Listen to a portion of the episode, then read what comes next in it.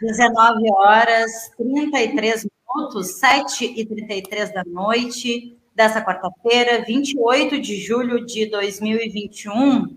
Uma ótima noite a todos, todas e todos que já estão chegando por aqui. É, já, já vou saudar o pessoal que está na tela aqui, mas antes disso, buenas, maravilha, o Rafa lançou para gente a nossa live de número 137 com o tema Brasil e a atual conjuntura. E a gente traz para esse papo, para essa análise, é, os protestos contra o governo Bolsonaro, é, e vamos conversar aí na sequência com o Celso e com o Marcelo sobre esse tema.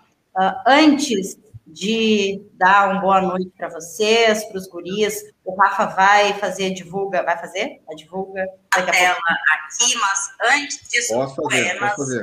De... Tem, tô ouvindo, tô me ouvindo, tô é, me ouvindo. Era eu, era eu, era eu, era eu, era eu. Era eu, te, era eu te compartilhando. Ah, me compartilhando. é sempre o Marcinho. Sempre, sempre. Olha aqui, ó, o Rafa vai fazer divulga das redes, mas Rafa, deixa eu trazer a informação rapidinho aqui da Traga. praticagem da Barra do Rio Grande. Uh, o Marcelo, nosso convidado, perguntou, né, quanto está a temperatura mais ou menos por aí? Aí atualizamos agora, temperatura em Rio Grande 6.1 e a sensação térmica é 0.3. Né? A informação é da praticagem da Barra, do Rio Grande, o site RG Pilots. Uh, a gente sabe que varia, né, 2, 3 graus entre a Barra, o cassino é, e, e, o centro, né, geralmente tem um, um aumento de temperatura no centro da cidade, uh, mas faz bastante frio em Rio Grande. Né? Como previsto, a gente tem aí uma, uma, previsão, e vem acompanhando a previsão, né, Guris?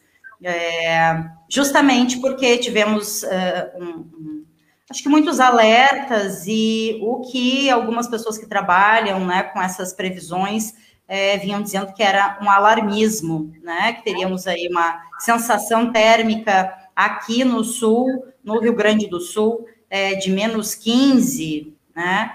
Uh, e assusta muitas pessoas, né? Olha, óbvio. cheguei a ver menos 24 previsão para alguns lugares e vi relatos de que região de Canguçu ali, pô, Canguçu é aqui do lado, né? Diz que estava geando e quase nevando, né? Em Canguçu ali. Diz que muito forte a temperatura, né? Tá muito frio mesmo, cara. Muito frio e mesmo. aí vi, vi uh, acompanhando um, um menino da, que cursa ainda uh, na UFPEL, na faculdade, que se subsidia ali pelo CPTEC, INPE, uh, e aí ele explicou, né, que é, esse frio com sensação térmica é muito abaixo de zero, é, estaria muito mais para cima, né, uh, do que aqui, na, né, no solo, é, então tá alguns quilômetros acima da gente essa sensação e que não chega a, a isso aqui. Uh, né, por óbvio que faz frio e por óbvio que temos que tomar cuidado, Não sobretudo. A análise dele aí foi de dentro do ar-condicionado. Aqui em casa está fazendo sensação térmica de menos 24, menos 30, menos 42, tá mais ou menos. Tá não, tu não brinca do com isso, Rafa. Tu não brinca com isso que não tá, não. Olha aqui, vou deixar o Rafa falar, nos divulgar e para passar para os guris, para o Marcinho, para o Celso vou... e para o Marcelo fazer rapidamente aqui para a gente não tomar muito tempo. Primeiro, quero agradecer já quem está conosco aí, Márcia, Eliana, Cláudia, que já estão mandando mensagem ali, tanto no Face quanto no YouTube, estão nos acompanhando. E vou pedir então que as pessoas que estão com a gente aí ao vivo, ou quem pegar depois, né, esse programa uh, que fica gravado nas nossas redes, ajuda a gente a compartilhar, então, né, curtindo ali as nossas páginas, curtindo o canal do YouTube, o vídeo, compartilhando que isso ajuda a gente a, a, conseguir espalhar mais o conteúdo do Paralelo pelas redes, é a maneira como os algoritmos dessas redes sociais funcionam, né? E esse é um momento que a gente precisa disputar esse campo, né, da comunicação. É muito importante para a gente estar tá cada vez mais levando, né, esse, esse nosso programa adiante. Então, faz a tua parte junto conosco aí. Fica salvo no Facebook, no YouTube como vídeo e depois vai para as redes como Spotify, Deezer e outras como podcast o nosso programa. Então, tu pode procurar lá por arroba paralelo 30 Aptafurg, curte ali os nossos uh, nossas redes, né? E nos acompanha, que a gente está sempre em todas elas, em algum formato. E no Instagram a gente faz as divulgações de notícias, de algumas notas, coisas da região e do Brasil, e também dos nossos programas. Então segue a gente lá. E era isso. Então tá. Clica no sininho. Clica no sininho. Então tá. O Marcelo tá lá no Rio de Janeiro, né, Odeca e Rafa é, e Celso. Nós aqui no frio e o Marcelo lá com 15 graus está de manga curta que eu já manga vi. Manga curta, tá manga curta, tranquilo. Mas eu vi sereno. hoje o dia inteiro aí no Rio de Janeiro, as pessoas querendo comprar luva e, e touca, né? E eu ficava, gente, né? Aí o pessoal dizia, não, mas o, os gaúchos que não me ouçam, né? É, então, para apresentar o Marcelo, é, o Marcelo Barbosa, né, é doutor em política social pela UF, é trabalhador da Universidade Federal Fluminense, né, a UF, lá no Rio de Janeiro, e compõe a coordenação do Fórum de Militantes Petistas da Fazubra. E junto aqui é, também hoje está o nosso é, diretor da Pitafurg, o Celso Carvalho, que é técnico na, aqui na, na FURG, né, todo mundo já conhece, e o Celso também é mestre em Sociologia. Então, dá uma boa noite para vocês. Obrigado, Marcelo, por aceitar o convite, o Celso. O Celso a gente não agradece, a gente obriga ele a vir aqui. Fazia tempo que ele não vinha, não vinha Mar... até Ô, Marcinha, eu vou, vou fazer um, um, comentário antes de, né, de, de, enfim, do Marcelo e do Celso falarem.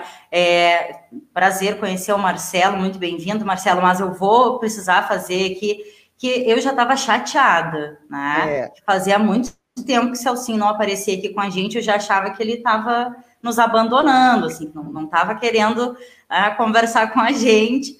Mas brincadeiras à parte, a gente sente muita saudade, né? De, gosta muito sempre é, de, de ouvir o Celso e coisa boa, né? Ter ele junto aí com o Marcelo hoje.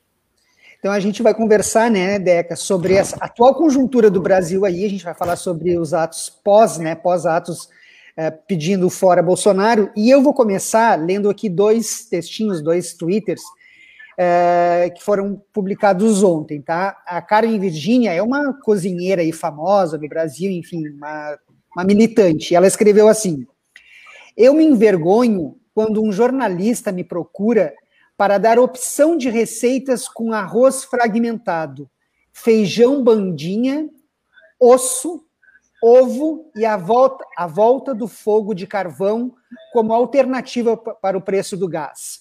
Me recuso a fazer esse papel.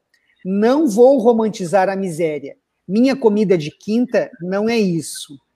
E aí depois tem um outro também, que não é dela, enfim, que ele diz assim: é, tem gente ficando sete horas na fila para ganhar resto de osso de boi. E a dona do açougue chorou na entrevista dizendo que tem gente que come ali mesmo, cru, resto de osso cru. É desespero de fome.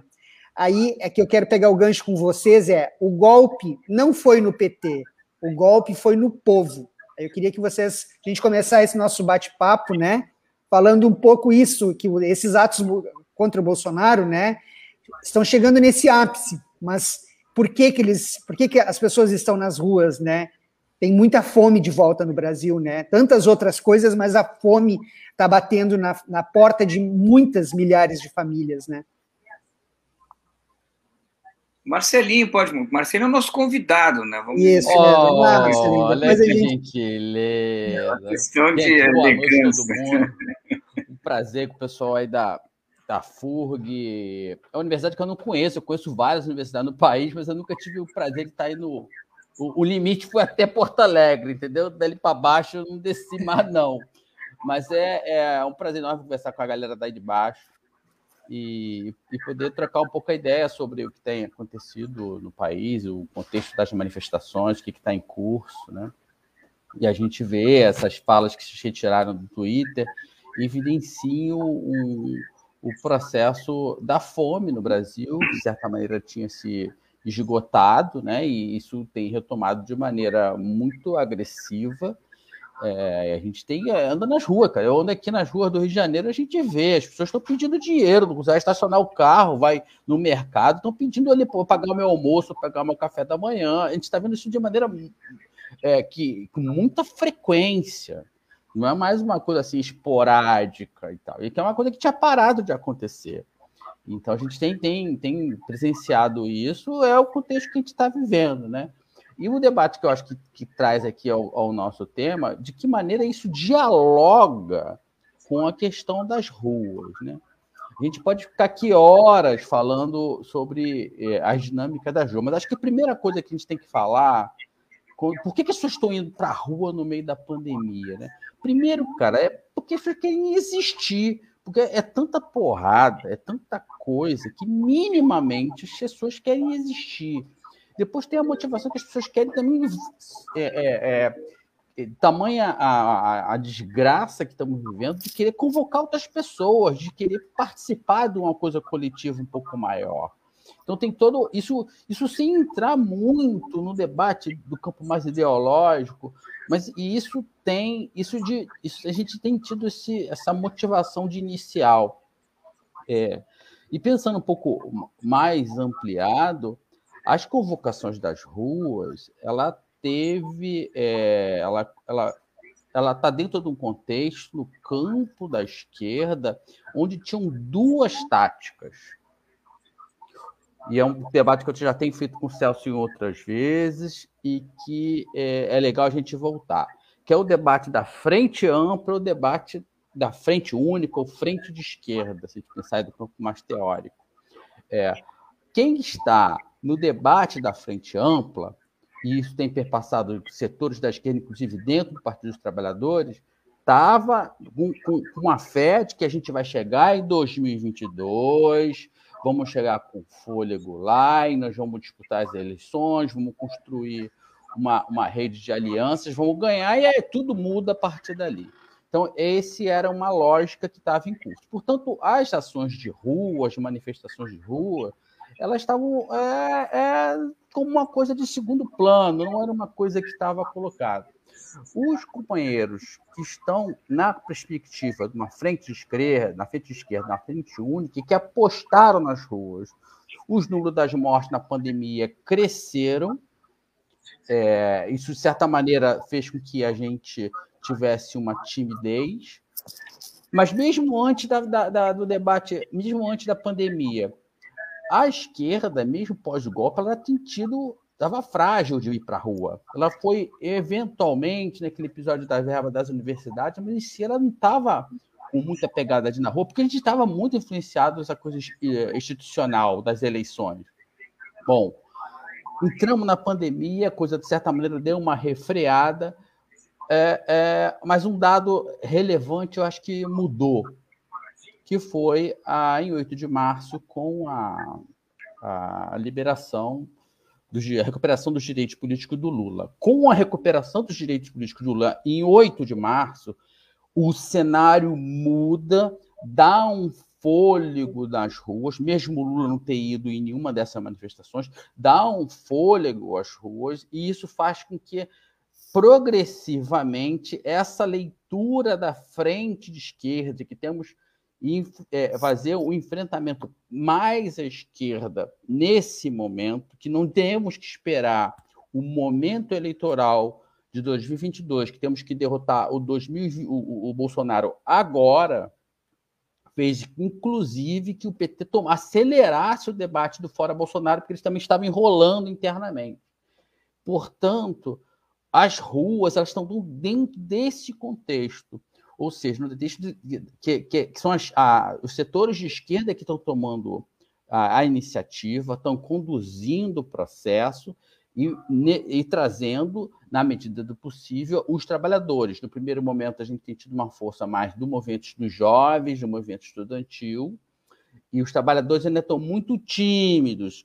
Na última manifestação, que a CUT, de certa maneira, tem um posicionamento, um posicionamento mais é, concreto mas evidente, tem dinâmicas dos trabalhadores diferentes dos jovens do movimento estudantil. Mas é esse o processo que as ruas têm trazendo, fazendo o processo das denúncias do, do, da situação calamitosa e levando à tona para o fora Bolsonaro agora, porque ele está mais fraco agora, que é melhor enfrentá-lo em 2021, quando ele está mais fraco, do que deixar ele melhorar ou ficar mais forte em 2022. Então, Essa é a nossa perspectiva. Se vamos ter o impeachment ou não é um outro debate. O fato que o fato de a gente estar na rua, a gente acumula força para os enfrentamentos que tem a seguir.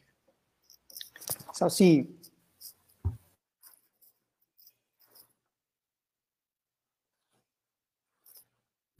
Não te ouvimos, Celcinho.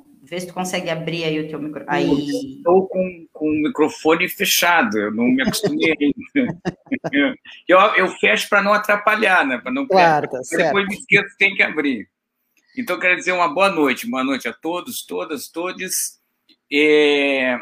O golpe é contra o povo, né? Claro. Isso é, isso é, essa é a premissa básica. O golpe foi contra o povo. Não poderia qualificar melhor. O, povo, o, o golpe foi contra a classe trabalhadora, poderia ser mais especificamente. E, e, teve que sê-lo. E teve que ser porque o projeto, o pro, é, isso é até importante. É, é, o projeto precisa e necessita disto, né? É, de autoritarismo.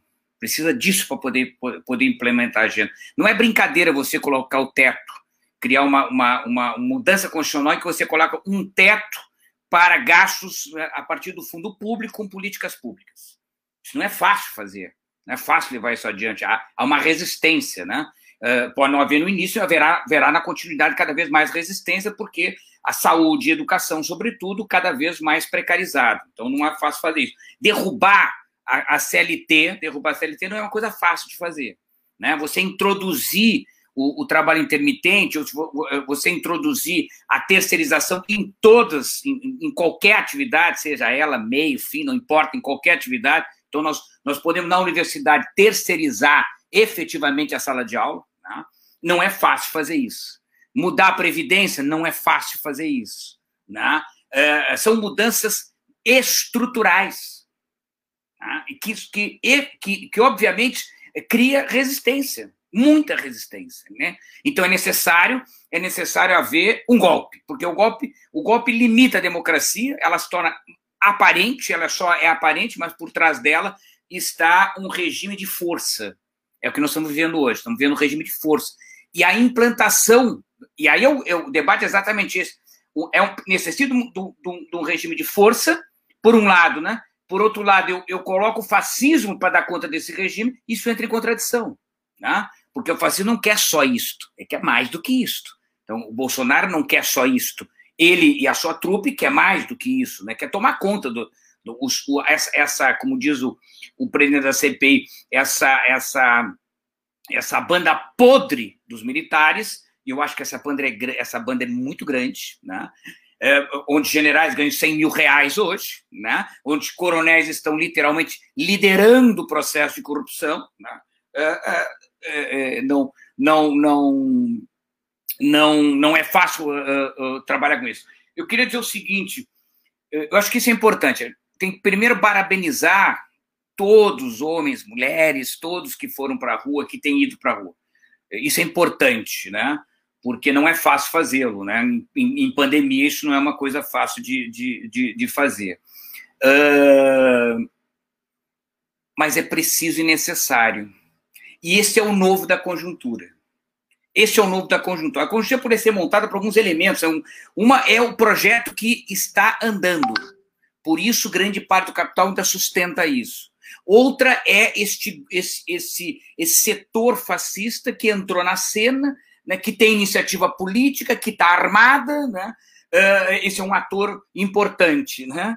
Então, está, está, eu chamo aqui, eu chamo aqui o campo democrático, onde está capitaneado por Lula, que caminha por todas as partes do país, conversa com Deus e o mundo, tentando construir uma saída, né? que podemos chamar de uma saída democrática. Né? E tem um novo elemento nessa jogada, que é justamente os protestos. Quer dizer, parte da classe trabalhadora entram nesse processo. As, as, os quatro grandes atos, os quatro grandes atos, demonstram exatamente isso. Há um novo elemento e há, há, uma, há uma, um campo que entra nesse jogo que efetivamente é cap... só esse é capaz de colocar em cima da mesa a possibilidade real de derrubar o, o bolsonarismo agora. Isso é fundamental. E o debate, me parece, começa a partir daqui. Tá bom? O que, é que nós fazemos? Qual é, a, qual é a avaliação que nós temos dos quatro das quatro ações. São belíssimas ações. Mobilizamos centenas de milhares de pessoas, mas não mobilizamos milhões. Quem está na rua, a classe trabalhadora? Não, não é a classe trabalhadora, é um setor da classe trabalhadora, muito constituído por sua vanguarda. Por isso nós chegamos a 700, 800, talvez a, a última, eu acredito que o último a gente tenha chegado um pouco perto de um milhão, porque é isso que nós temos. Uma parte da classe trabalhadora que vai para a rua. E isso é de uma importância vital. Bom, está na rua, quebramos esse tabu. Né? Ainda temos uma discussão, quem vai, quem não vai, enfim, a pandemia limita, mas quebramos o tabu. Então, agora, o que, que tem que se fazer?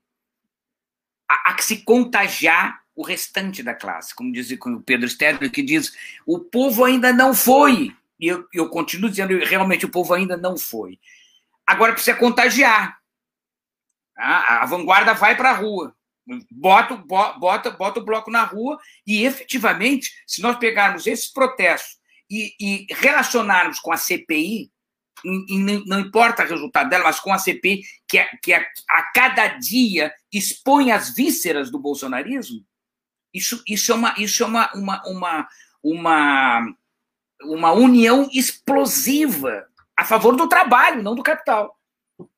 Então, a classe trabalhadora botou um problema na, na conjuntura, botou um problema. Estamos na rua. E a, a, a, velocidade com que a conjuntura está acontecendo, nós estamos na rua e isso pode virar uma insurreição de um dia para a noite. Isso é importante. Isso, para mim, é mais importante. Os protestos começam a escrever a possibilidade de uma insurreição. Porque se eu jogar com o seu, seu. E a CPI volta de novo cena. Deu descanso e vai voltar de novo. E começamos de novo as, as, os inquéritos. E a podridão vai para a rua. Isso começa a alimentar os protestos. E os protestos, por suas vezes, podem explodir e aí levar até a CPI a criar um impasse dentro do parlamento. E um impasse entre as instituições, inclusive. Então, isso para mim, é, eu, eu começaria com a avaliação dos protestos nesse sentido. A importância deles é essa. Abriu-se, fomos para a rua, estamos na vanguarda, estamos na frente, perfeito.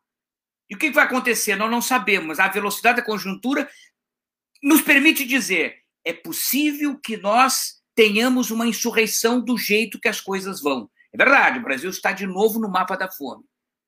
A fome é explosiva. Nós rapidamente poderemos ter, de um dia para o outro, é, é, invasões nos supermercados, com absoluta legitimidade. Absoluta legitimidade. Isso pode acontecer e pode explodir. Isso nós temos que estar preparados. Agora temos que ter a clareza. Por enquanto, os protestos estão ainda na sua vanguarda. De forma heróica, heróica, é isso, heróica na rua. É preciso dar o segundo passo, né? Só que também não depende. Isso, isso, essas coisas não acontecem por vontade, né? As, elas vão se, vai se juntando, uma, um conjunto de determinações vão se juntando, vão se juntando, e bum, explode. A esquerda precisa estar preparada para isso. Aí o debate que o Marcelinho colocou é importantíssimo. Por onde nós vamos? Constituir uma frente? Que frente? Para nós, frente esquerda. Ponto. Não ultrapassemos esse limite jamais. A luta de classe não nos permite mais fazer isso. Agora é preciso fazer, né? E, e, e tem, um, tem uma, uma, um elemento que não, que não que nós não temos controle, que é essa coisa do porque quando, quando, quando pegar, quando plasmar no povo, tudo é possível. Eu espero uma bela insurreição, uma bela insurreição. Não tem outra maneira de nós derrubar o Bolsonaro e enterrar o derrubar o Bolsonaro é enterrar, é botar de volta para a caixa de Pandora, botar para dentro, fecha, tranca. É assim que tem que fazer. Com o fascismo não se dialoga, se derrota o fascismo. Isso é que é importante. E como se derrota? Com gente na rua, quando formos milhões. E aí as coisas podem, sem falar, evidentemente, com outro elemento que podemos continuar a avaliação, que é o golpe, a possibilidade de um golpe militar. Isso está sendo, isso está sendo, isso é uma tensão que existe na caserna. Isso não aconteceu porque há uma série de dúvidas e tem muitas variáveis aí que, que ninguém tem controle, nem mesmo os que estão no poder hoje. Mas está lá. Lembremos que impeachmentaram, duas coisas importantes fizeram. Impeachmentaram a, a presidente Dilma e prenderam Lula. Nós não acreditávamos nisso. Temos que aprender essa lição. Eu já fico por aqui. O, Celcinho, Marcelo, enfim, guris. Fiquei né, ouvindo os guris no, nessa fala inicial e, e pensando aqui a gente é, ouve né, uma série de, de coisas, assim, né?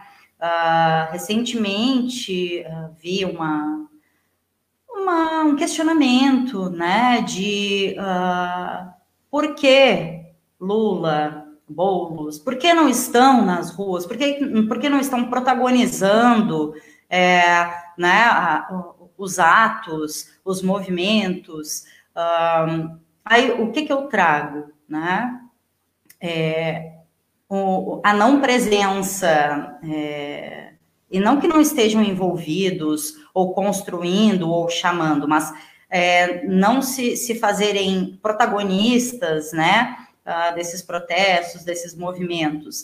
Uh, isso pode, de alguma maneira, uh, justificar ainda essa, essa, essa não adesão da classe trabalhadora como um todo, né? ou é, a fome é, em, em, excesso, né? a ameaça de perdas de direito trabalhista, de emprego, de, de, de direito trabalhista para quem ainda os tem, né?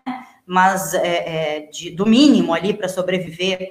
A gente vê exemplos uh, disso com os professores do estado, do Rio Grande do Sul, mais recentemente do município de Rio Grande, é, que começam a ser castigados, né? seus direitos retirados, se faz greve, não recebe o mês, enfim, se isso, se a fome uh, e, e, essa retirada e ameaça constante né, de, de, de mais retirada é, do, do, mínimo para se viver ali, do, do sustento, né, também não poderiam justificar a não adesão né, massiva da classe trabalhadora. E aí trago uma terceira questão, que foi que o Celcinho tocou agora, né? A ameaça do golpe, e não é de hoje, né? Essa ameaça do golpe, tivemos lá atrás, tivemos o golpe com a presidenta, contra a presidenta Dilma, tivemos ameaças de golpe se as eleições dessem um resultado diferente do que o é, hoje presidente eleito uh, uh, teve, né? Uh, mas enfim, tem, eh, não sei se esses três elementos, né?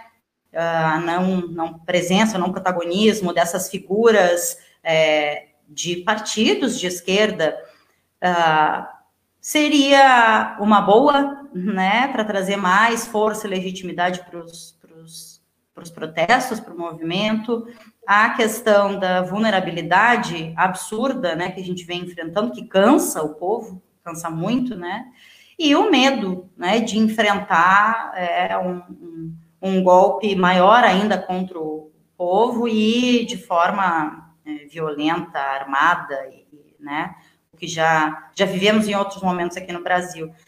Não sei se me fiz entender e se tem a ver com a linha que vocês querem seguir. É só uma provocação, tá? Eu vou devolver para o Marcinho, que ele está conduzindo os trabalhos. Não, não, é, eu acho que, acho que junta tudo isso, dá uma grande, dá um outro programa, inclusive, né? Mas junto que tu falou, né, Deca, assim, é, fora essa questão dos militares, né, que existe, é, tem, é, há controvérsias, né, é, de, já li alguma coisa que o Celso falou da caserna, né, há pelos grandes altos comandos alguma discussão, né, mas é, dificilmente teria engajamento com as tropas. Porém, mais forte que é a questão dos militares são as polícias, as polícias militares, né, dos estados. A gente tem visto, hoje foi preso lá em São Paulo o, o Galo, né, pela, pela função lá da, da, da de queimaram a, aquela porcaria lá daquela estátua do Borba Gato lá, um, um assassino, e a gente tem visto né, aqui no Rio Grande do Sul, na, quando o Bolsonaro fez a, a moto, motocada, aquela porcaria também, uma, uma, uma, senhora foi presa porque batia panela, enfim, as polícias militares, mais do que os, as forças armadas, estão mais alinhadas né, ao bolsonarismo do que, e eu tenho lido bastante sobre isso, né, mais propriamente dito do que as próprias forças armadas, né. Marcelino, quer entrar? Eu... Tanto faz. Contigo eu posso também. Deixa eu dizer então só assim, só uh... tem uma senha, né? Quando o autoritarismo que ele se implanta, você primeiro em cima você começa a dar os comandos e vai descendo. O fascismo começa assim. Né? Primeiro, o fascismo começa a se implantar quando quando a, a, a sociedade não se contrapõe. Não vai se contrapondo, as instituições não vão se contrapondo, tu vai ganhando legitimidade. E aí tu vai descendo. Então, o que Bolsonaro faz, o diz, né, as bobagens que diz, não é, não é por acaso. Isso dá um comando para o guarda da esquina. Isso dá um comando para os clubes de tiro, isso dá um comando para os setores, setores inferiores das polícias militares, isso dá um comando para as milícias. Prendem, prendem o galo porque queimou aquela porcaria, mas não dizem quem mandou matar Marielle. Agora, isso não tem que surpreender nós, não tem que ficar surpreso com isso. É o processo que está se implantando. Há, há, há, um, há um processo de implantação de um regime forte autoritário. Veja bem, há um processo. Em que, que ele vai dar, não sabemos, que é, isso, é, isso é crivado de, de, de contradições. A, a, o povo, quando está na fome, como está, desarticulado. Lembremos o seguinte: nós não temos a consciência, a consciência social no geral, ela é muito baixa, muito baixa. Então, podemos esperar uma explosão voluntária, instintiva, né, de uma, uma, ação em busca da, de sobreviver, de, de impedir a morte. É isso. É mais fácil esperar isso do que esperar qualquer coisa mais racional. Não vai dar isso. E, e aí é um conjunto de elementos.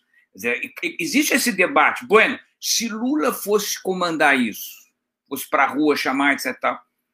Não sei, é evidente.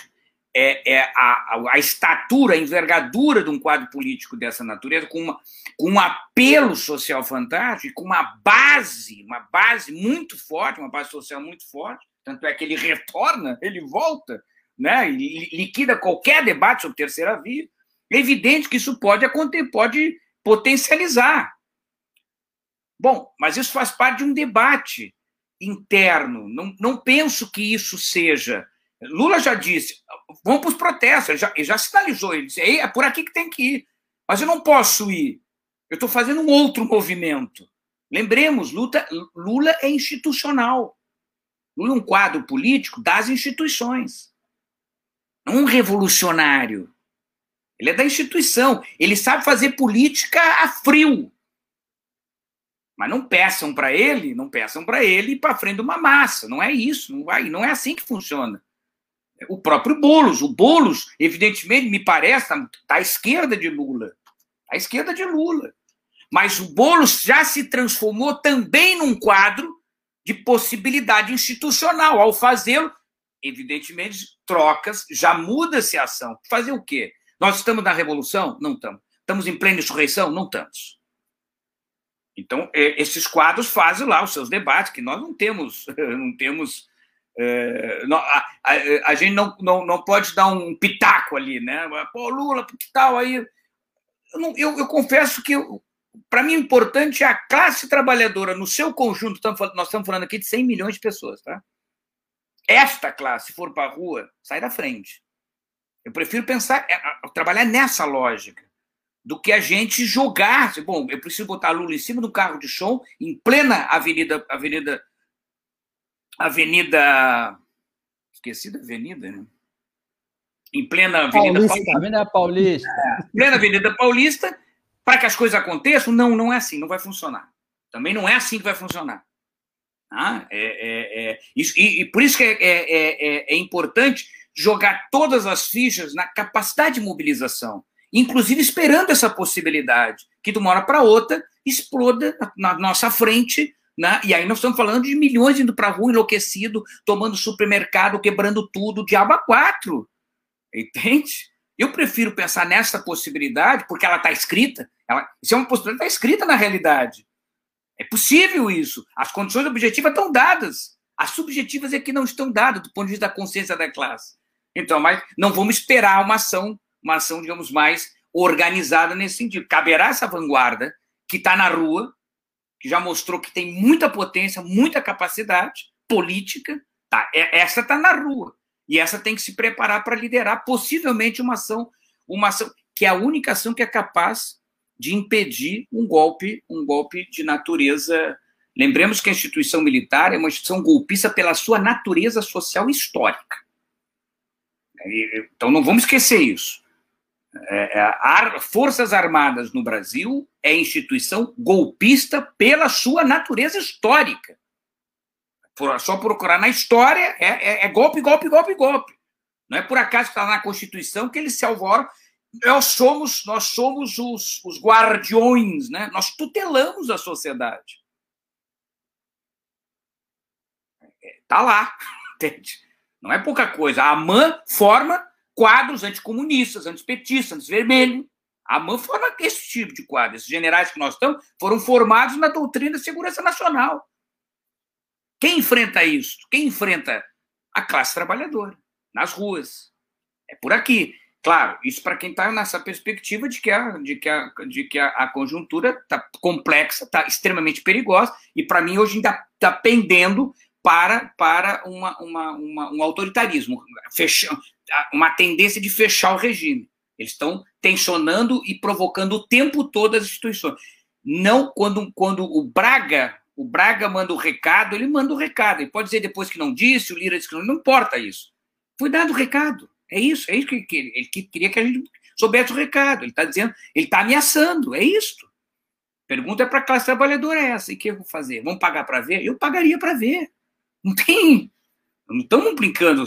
A última brincadeira que esses caras fizeram, nós fomos 20 anos para a obscuridade. 20 anos nas trevas. Essa é a última vez que eles fizeram isso. Foi, nos consumiu 20 anos de trevas. Liquidou, assassinou uma geração inteira. Não podemos brincar com isso, tem que estar muito claro e apostar na capacidade dos movimentos sociais. Eu não tenho dúvida, é os movimentos sociais que são capazes de mudar essa, essa relação de força. Marcelo. Vamos nós. Vou divergir do, do, do, do meu amigo Celso no finalzinho, mas vamos, vamos de cara aqui, é, é, tocando, olhando de outra maneira. É, eu acho que a classe trabalhadora, pós-constituinte, pós-88, ela está vivendo uma coisa nova. Essa situação da política brasileira ela é nova. Nós nunca enfrentamos pós-constituinte esse perfil de esse tipo de cenário, essa, esse arranjo de forças políticas. Então, esse é um dado que eu acho importante. É, até a ida das ruas, nós estávamos vivendo uma resistência passiva, não é? muito do ponto de vista institucional, o PT fazendo aqueles acordos de quem vai presidir a Câmara, quem vai presidir a, o Senado, aquela situação lá, setores do PSOL indo junto também, não é só nosso. Ou seja, esse era o quadro. Com a ida nas ruas, a gente saiu de uma resistência passiva para uma resistência ativa.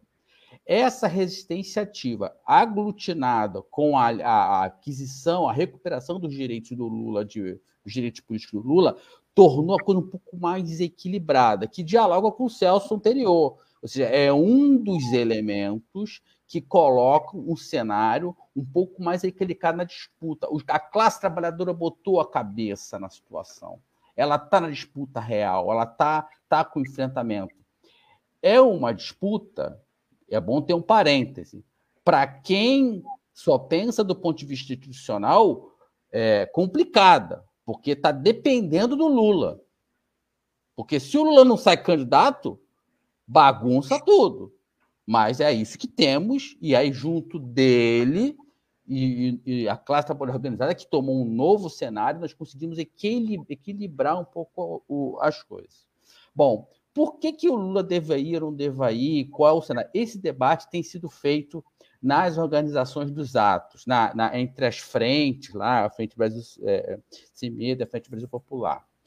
É, é, e muita gente dos dois lados defende que não tem que ir, e outros defendem que tem que ir. Um na linha que a DECA está sinalizando se o Lula for, vai chamar a classe trabalhadora, a gente vai ganhar mais força, vai fazer um enfrentamento com mais, com mais, com mais pujança, vamos dizer assim. E há outros setores que entende que se o Lula for, o PT vai hegemonizar os atos. Portanto, nós já somos famosos por hegemonizar tudo. Porque se a gente quer falar de reivindicação da classe trabalhadora no Brasil, não tem saída sem passar pelo PT. Vai passar pelo PT. E se o PT coloca a sua liderança maior nesse momento é, é, no, nos atos populares, vamos hegemonizar. A gente tem, eu tenho acompanhado os atos nos primeiros, quem tem visto assim, no primeiro, os primeiros atos, tinha pouquíssimas bandeiras do PT. É um negócio meio cala, que, que, que, vai ver agora como foi no último. Nós tomamos conta, sem o Lula ter ido.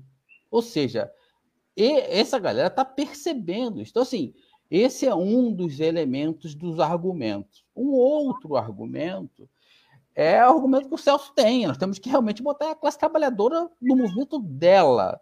Né? E a gente tem que fazer esse, esse, esse, esse, esse diálogo com as representações e organizações da classe para que ela possa é, é, ter esse nível de, de, de, pressão. Há uma outra leitura, e é uma leitura que apareceu semana passada, não sei se vocês acompanharam, que é o negócio da segurança do Lula. Lula tem segurança presidencial, é ex-presidente da República. Mas a gente está lidando com uma turma que a gente não sabe qual é. Se a gente só tem ele como a única referência e você vai colocar esse risco agora, do jeito que as coisas estão, é, diante desse quadro novo em que está colocado, é, a gente pode correr o risco. Não tem, não tem luta sem risco é, faz parte do jogo. Mas é, é, temos que considerar, se estamos ainda num processo de crescimento sem o Lula estar presente, é, é, é, é importante que a gente tra tramite assim. Eu, por enquanto, nesse momento, ainda acho que é bom que o Lula não vá.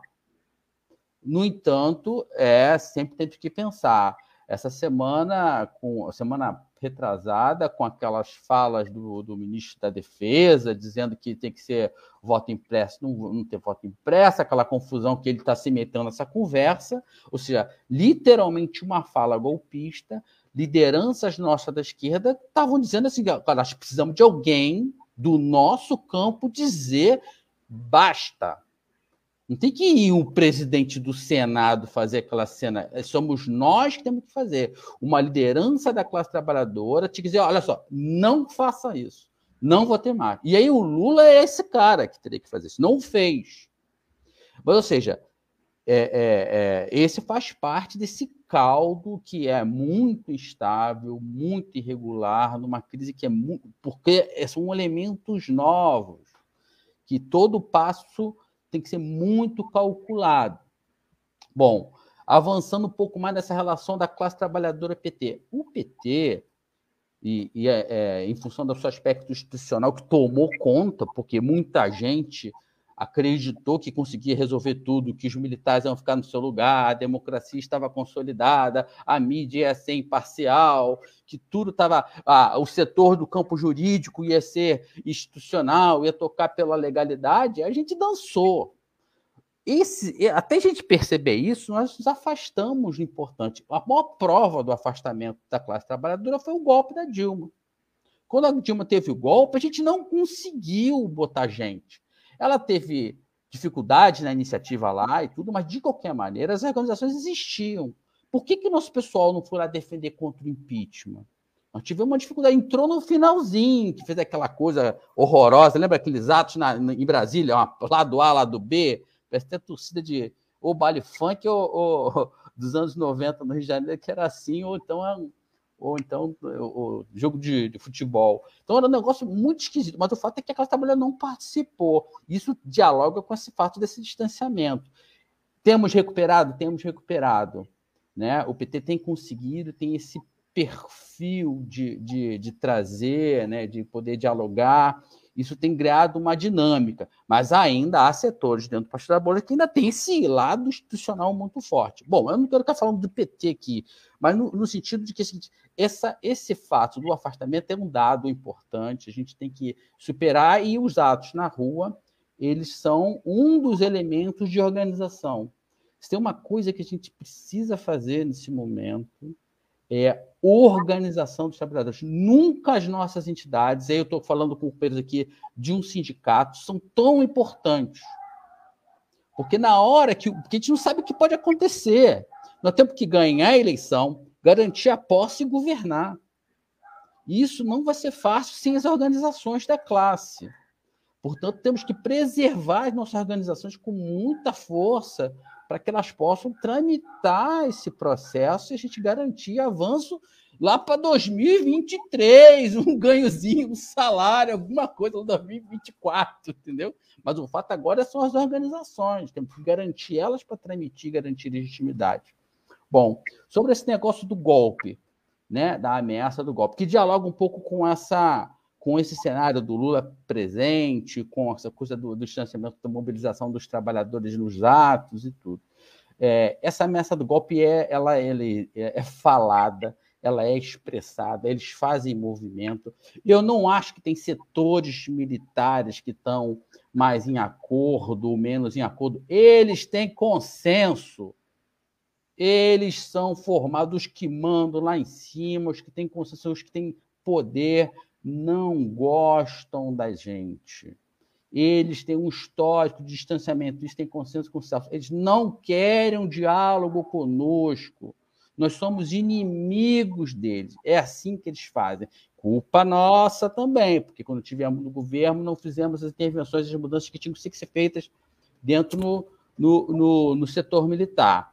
Para vocês terem ideia de como essa questão militar é uma questão de bastante relevância, Rafael, o PT tem um plano, lançou um plano importante, um plano chamado Plano Nacional de Reconstrução e Transformação do Brasil, que é um plano para botar na rua para o diálogo com, a, com, o povo brasileiro, nas, o que o PT está sinalizando de mudanças de, é, emergenciais e urgentes, que, que, qual é a linha, o que está sinalizando. Não é um programa de governo, mas um plano. O plano não tem uma linha sobre os militares, por exemplo. Nós não conseguimos, porque a gente entende que está resolvido, a gente não amadureceu, e hoje está se colocando um problema, nós temos que discutir sobre isso, porque é um, um, um, um dado que faz com que a situação mude completamente. Bom, é, aí divergindo um pouco com o Celso, sobre essa coisa do fascismo, né? É um tema polêmico, danado, dá um caldo de conversa sobre isso. Eu entendo que setores do governo Bolsonaro, setores da base do, do Bolsonaro são fascistas. O Bolsonaro é uma pessoa de inspiração completamente fascista, mas eu divirjo da ideia de que é um governo fascista. Não é um governo fascista. Primeiro que a gente está aqui conversando. Teria todo mundo preso não é um governo fascista, porque o que a gente tem sinalizado de campos autoritários, que tem as das manifestações que têm, têm sido evidenciadas, é, que a gente fica preocupado e tudo, nenhuma delas foi ele que criou. A verdade é que temos, temos pouca democracia há muito ao longo dos anos. E tudo que ele tem usado são garantias legais, ele usa debaixo, de cima da legislação. Não estamos tratando de caso de exceção. Vou listar aqui, listar aqui um monte de lei para a gente perceber e enfrentar. Eu dialogo mais com a ideia do Vanderlei Guilherme dos Santos, ah, antes de morrer, ele falou que o governo Bolsonaro é sim um governo de ocupação.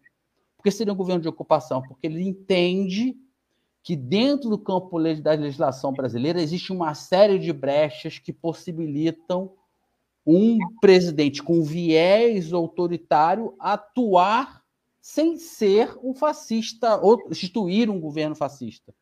Na verdade, instituir um governo fascista, mesmo sendo é, é, é, é, mesmo ele tendo essa inspiração fascista, ele não consegue e não precisa fechar as coisas. Eu vou dizer aqui algumas coisas para lembrar e para dialogar. É... Lei de Segurança Nacional. Foi o Bolsonaro que criou? Não. Está prendendo um montão de gente. Prendendo militante, prendeu o Pilha, que eu e o Celso conhecemos lá de Brasília. É... Lei dos reitores. Tem um monte de reitores das universidades. Foi o Bolsonaro que criou? Não. Está lá atrás. nós demos mole. Estava lá vingando, ele escolhe, está escolhendo um doido lá. Bom, é, a, a, a, escolha de procuradores está lá. Não mudou nenhuma lei. Escolha do STF está lá. Ele tem o direito de escolher, dizer claramente que vai escolher um super evangélico.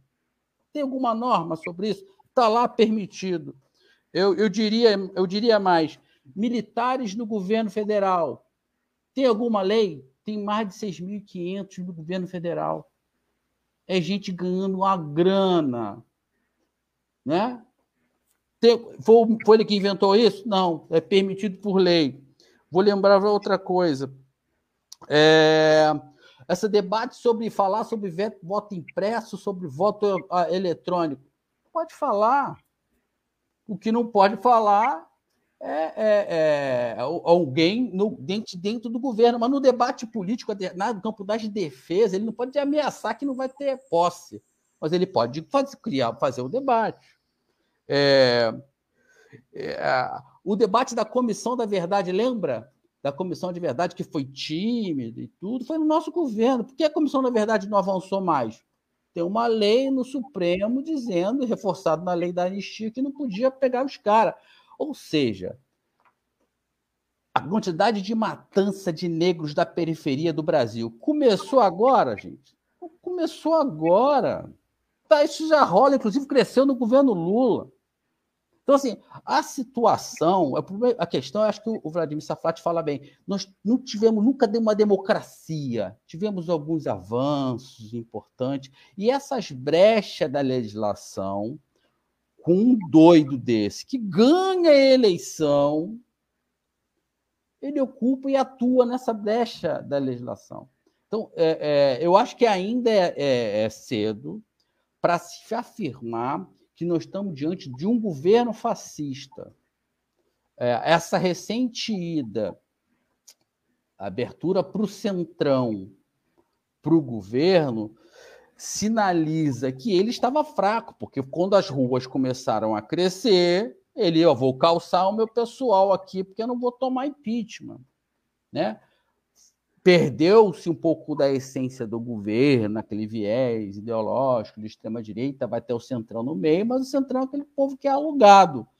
Ou seja, esse debate, como é uma situação nova para a gente, é, da sociedade brasileira fazer a leitura disso, a gente é, é, é difícil classificar, enquadrar, né?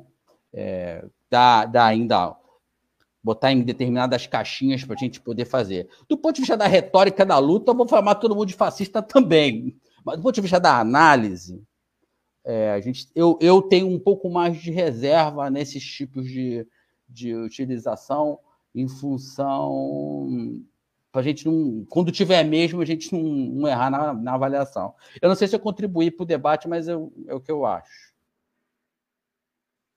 Maravilha, né, Deca? Rafa, oh. a gente já são 8h26, a gente está chegando ao final do programa, né? É, mas já? Já, vai voando. Não é possível, cara. Quando a gente vê, já está terminando. É o que vocês estão sentindo. É uma hora só. É, quando a gente vê, já foi, é, porque tá bom, né? Porque quando tá bom a conversa, a gente não sente o tempo Mais passar. Rápido, é quando demora é porque o, papo tá chato, né? Mas é quando ele vai voando, né, Deca, Rafa? A gente. Então já são 8h26, é, mas mesmo assim, né? Faltam quatro minutinhos. A gente, é, Celso e Marcelo, o que, que a gente não, não comentou, né? Obviamente tem muitas outras coisas, mas o que vocês querem salientar para a gente finalizar, então, né? Celso. Não, então, assim, é, é... a fala do Marcelo é preocupante, mas é isso é para outro programa. Ela é preocupante. Hitler também operou por dentro da legislação na Alemanha, assim como Mussolini e até Salazar em Portugal foi a mesma coisa. É... O governo fascista não necessita de imediato instituições fascistas. Isso é uma coisa importante, né? Eu digo que é preocupante porque essa leitura nos leva a acreditar, que tem muitos acreditando, e eu tenho vindo e visto isso, de dizer, não, não vai ter golpe. Não, não vai ter golpe. Teve golpe, tiraram a Dilma. Não, não vão prender Lula. Prenderam Lula. É preciso entender qual é, qual é as estratégias militares, é os militares que estão por trás disso. Primeiro, o capital lá em cima, que está com a sua agenda tocando, tocando ferro. E, e o debate é, o debate justamente é esse. Ó. A agenda está sendo feita do lado de cá, bom, virem-se vão ver como é que acontece. Eu até topo Lula, mas se a gente resolveu, então, então eu topo um golpe. O capital não decidiu ainda e vai decidir. Mas a, a, a, a linha que se desenvolve, isso é que é importante. O que se desenvolve no Brasil é a implantação do fascismo. E ele só é possível porque nós colocamos um fascista no governo e que estabeleceu um governo fascista. Não necessariamente a sociedade já está com as suas instituições fascistas. Os, a polícia militar está matando. Não importa se matava antes. Não é isto. É, é a, a, democracia, sim, a democracia no mundo inteiro é fase de conta, porque ela é uma democracia burguesa. Não é, não é isso que caracteriza. O que caracteriza é que governo nós temos, quem está à frente dele, quem está dialogando, vocalizando isso tudo, quem está colocando isso, isso, isso na roda. Um governo fascista. Um fascista. Que não é um, são vários. O Janel Helena é fascista. O Ramos é fascista. O Braga é fascista. Não, não podemos. Eu estou muito com o Jefferson Miola. Tem que ter muito clareza, entender o que está acontecendo, qual é o papel dos militares nesse processo. Qual é a função deles no desenvolvimento do programa neoliberal? Que o capital, por que, que o capital sustenta ainda? Por que o capital não retirou eles? Porque as coisas não funcionam assim desse jeito, mecanicamente. Há contradições entre eles. O capital não tem certeza, parte do capital já está tá saindo, mas outra está sustentando. Eu, eu digo porque é preocupante, Marcelinho, porque isso leva a ações políticas, leva a perspectivas políticas que podem retirar da leitura da conjuntura de que nós estamos à beira de um golpe. E nós estamos à beira de um golpe. Nós prenderam o Lula 580 dias. Nós não acreditaríamos nisso há, há, há um ano atrás, antes da, da, prisão. Porque nós não estamos entendendo como é que eles vão se aproximando. Eles se aproximaram, tiraram, tiraram o Dilma, se aproximaram, tiraram o Lula. E vão se aproximar e vão evitar 2022. Se ele acontecer, vai acontecer nas regras que os militares querem. Entende? Por isso que eu acho que a, a, a, fala do Marcelo é muito importante. Talvez a gente pudesse fazer um outro, um outro programa, é muito interessante, porque traz perspectivas. Se eu acredito que não está colocado um governo fascista e que há um desenvolvimento nesta linha, desenvolvimento político, por isso que eu sempre digo, um desenvolvimento é em torno do, re, do fechamento do regime. Ele não fechou ainda, é verdade, mas ele vai fechar.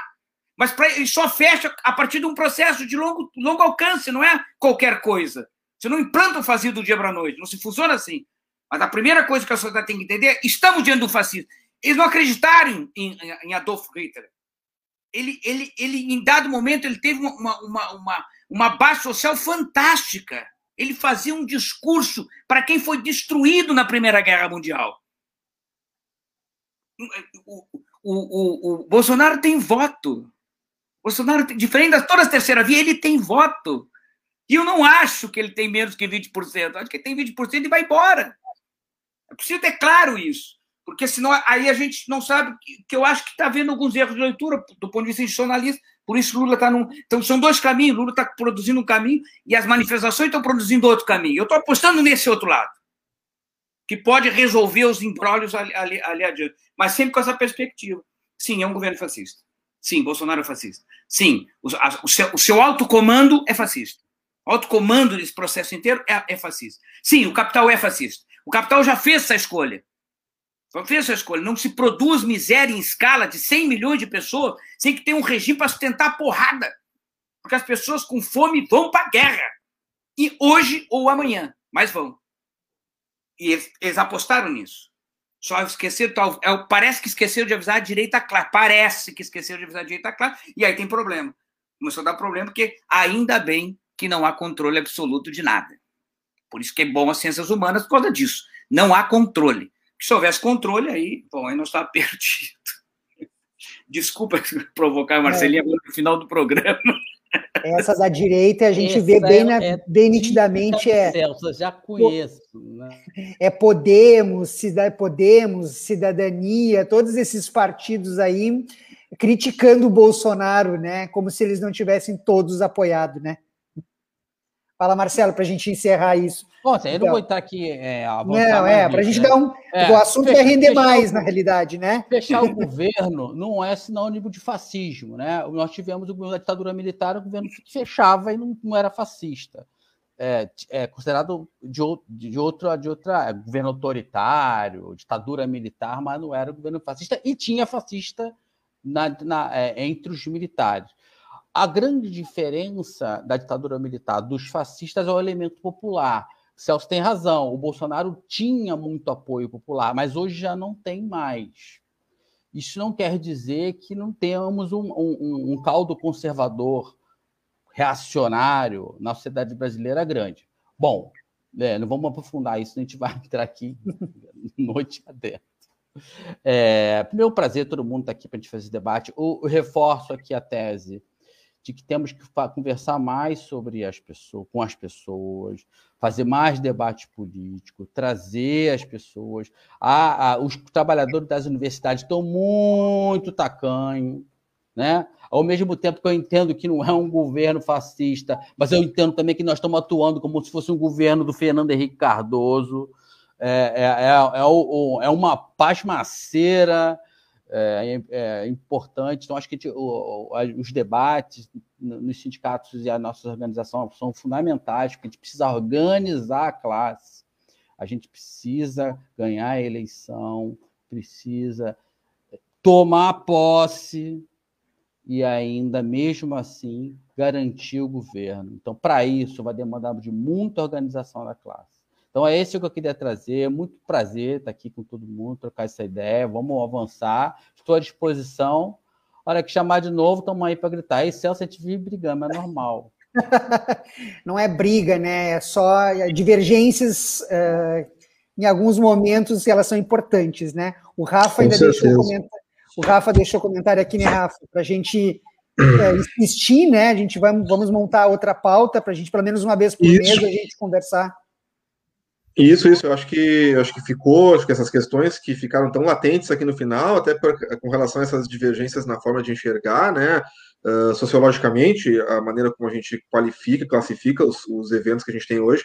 Eu acho que vale um outro programa para a gente marcar mais à frente, com certeza, retrazer esse debate, continuar da onde a gente vai parar aqui, né? E, e vamos colocar isso na mesa de novo e destrinchar durante mais uma hora, que eu acho que vale muito a pena. Fico, fico o meu convite aí da, da equipe, né, para a gente refazer, marcar, quem sabe, para final de agosto, nesse setembro, aí, uma nova, um novo encontro, uma nova análise e, e vamos nos atualizando. Porque, como o Celso disse, vai, a conjuntura é uma a cada dia, né, Celso? Mas vamos embora. Exato, exatamente. Acho que é bom tempo fazer isso. E até trazer outros, outros, outros convidados e tudo. Porque é importante, esse debate é muito, é muito, muito interessante. E como, como a conjuntura vai mudando dia e noite, tem sempre coisa nova para conversar. Ah, sim.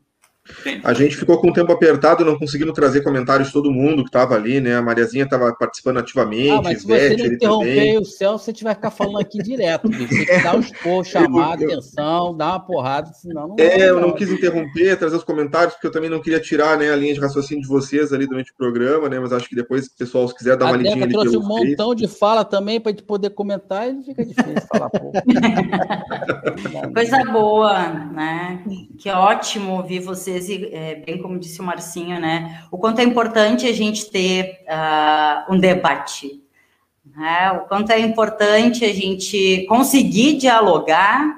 É, e eu sempre cito é, o Celcinho, que, que faz, faz a questão de lembrar, né, Celso, que uh, a gente só não debate, a gente só não discute com antagônico. Né? Uh, e por vezes a gente sente falta, né? Sente saudade, sente falta de debates, de debates que, por óbvio, contribuem muito né, para a saúde da democracia. É, então, que aconteçam muito mais por aqui, né, Guris? Vou encerrando, pode ser? É, Vambora, é agradecer, é agradecer muito a disponibilidade do tempo do Marcelo e esse esse debate, essa conversa ótima que tivemos aqui, também ao Celcinho, e dizer para o Celcinho que a gente quer mais o Celcinho aqui com a gente no paralelo. Eu ainda disse para ele né, no, no WhatsApp: se tu não vier, eu vou continuar te incomodando. Daí ele, vou te dar uma folga, Celcinho. Vou, vou dar um tempo. Pertence à instituição que patrocina, não pode. Não é pode, mano, pode, mas a gente está fazendo valer a mensalidade dele do desconto. Mas, pois é, o povo está pedindo, a gente disse isso. Olha aqui, o Rafa sinalizou para a gente importantíssimo, tá? É, nos segue nas redes, nas plataformas, é importante para que a gente consiga cada vez mais é, se espraiar por aí, né, Marcinho? Uh, chegar em outras pessoas e aumentar esse diálogo, esse debate, porque a gente está nessa grande disputa né, da, da retórica, grande disputa, é, a Mariazinha sempre destaca isso também, né? Que a, a comunicação, a retórica, a linguagem é poder e a gente precisa é, seguir nessa disputa, né, para que não seja uma comunicação, uma mídia, uma informação hegemônica. Então, vai ali, se inscreve, segue, etc, etc, tudo que precisa fazer nas redes sociais. Essa live é, fica no nosso canal do YouTube, na página do Facebook, salvas como um vídeo, e em seguida o Marcinho já lança na plataforma que distribui é, para podcasts, tem o nosso espaço também no Spotify e ainda no Instagram. Em todos esses espaços de mídias é arroba paralelo 30 aptafurg. É, 20 horas 39 minutos, uma ótima noite para todos, todas e todes. Sexta, a uma e meia da tarde, 13h30, tem mais live com atualidades e a gente conta com a participação, a contribuição de vocês aqui com a gente, tá bem? Até lá. Tchau para vocês. Tchau, tchau. Tchau, tchau. Boa tchau, noite. Tchau.